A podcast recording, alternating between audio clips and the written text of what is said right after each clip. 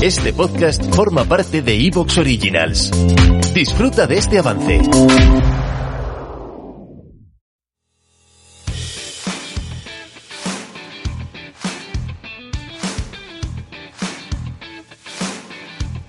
Mesoamérica es una producción de Aleceya Podcasting. Si ya tienes tu podcast y quieres mejorarlo, o si quieres tenerlo y no sabes cómo empezar, en aleceyapodcasting.com tenemos soluciones a medida y recursos para poder ayudarte.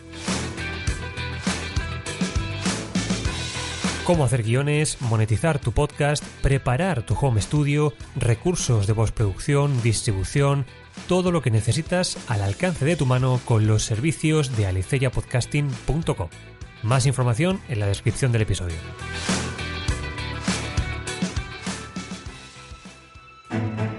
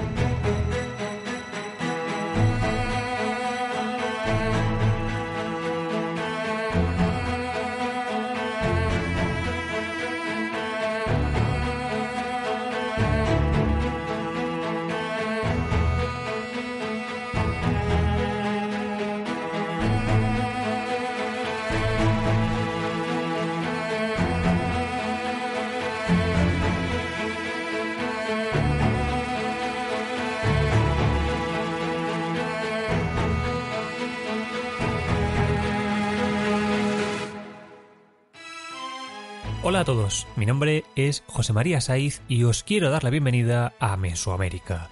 En el capítulo de hoy vamos a comenzar la parte europea del relato, una que solemos pensar que nos es más natural o más conocida, pero que ya os adelanto que tristemente no es así. Preparaos porque hoy vamos a hablar de economía, de oro, de expansión militar y estrategia, todo concentrado en los principales protagonistas de esta nueva aventura, que son Castilla y Portugal. Bienvenidos, como digo, a Mesoamérica.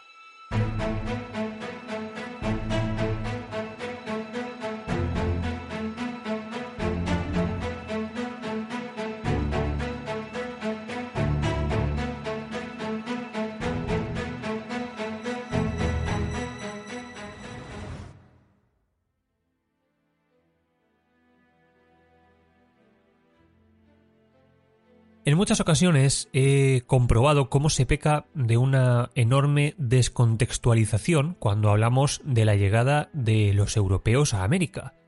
Para mí, el contexto es siempre mucho más importante que el acto en sí, y lo podéis comprobar en vuestra vida cotidiana, ¿no?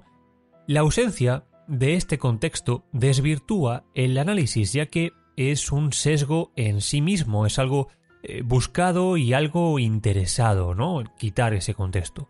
Para mí, mmm, no hay que buscar ninguna justificación en este contexto, es decir, el contexto explica, pero mmm, no hay, insisto, que buscar ninguna justificación, no hay nada que justificar, hay que aprender y hay que entender.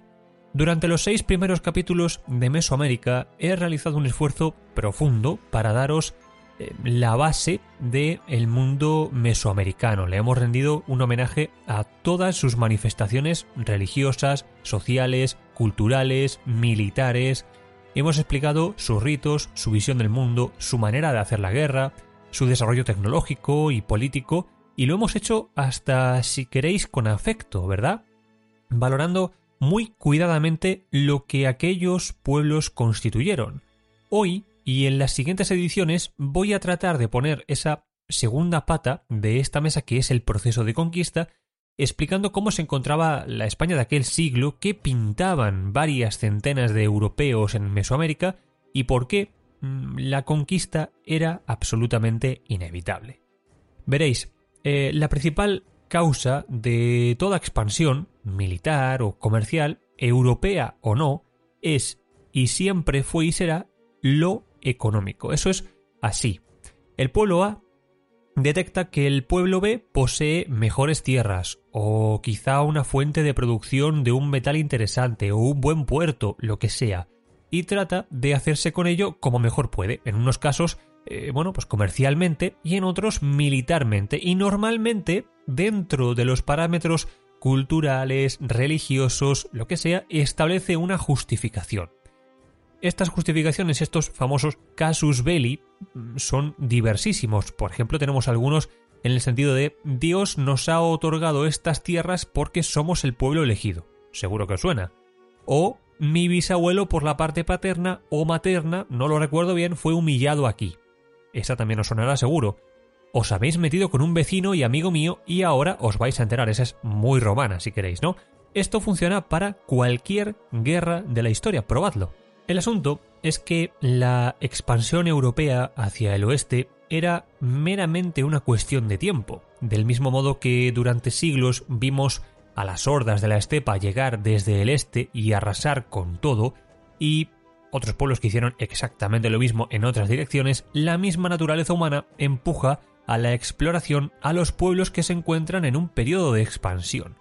Normalmente, estas expansiones vienen generadas por un pico demográfico que habitualmente está asociado a un nuevo adelanto tecnológico que hace mm, por ahí más abundantes las cosechas. Por ejemplo, tendríamos eh, mejoras en el herraje de los caballos, el invento de la reja metálica y la rueda en el arado, etc. Esto provoca que literalmente sobre gente y ésta salga de su país de origen y busque nuevos horizontes normalmente con la espada en la mano. En este contexto europeo, los primeros que comenzaron esta expansión hacia el oeste a través del mar fueron los escandinavos a finales del siglo X de nuestra era, cuando ya habían saqueado, y bien saqueado, casi todas las costas europeas y por fin arribaron a lo que se conoce como Vinland, en la actual Norteamérica. Esto ya era plenamente conocido hace mucho y hace bien poco. ¿Te está gustando lo que escuchas? Este podcast forma parte de Evox Originals y puedes escucharlo completo y gratis desde la aplicación de Evox. Instálala desde tu store y suscríbete a él para no perderte ningún episodio.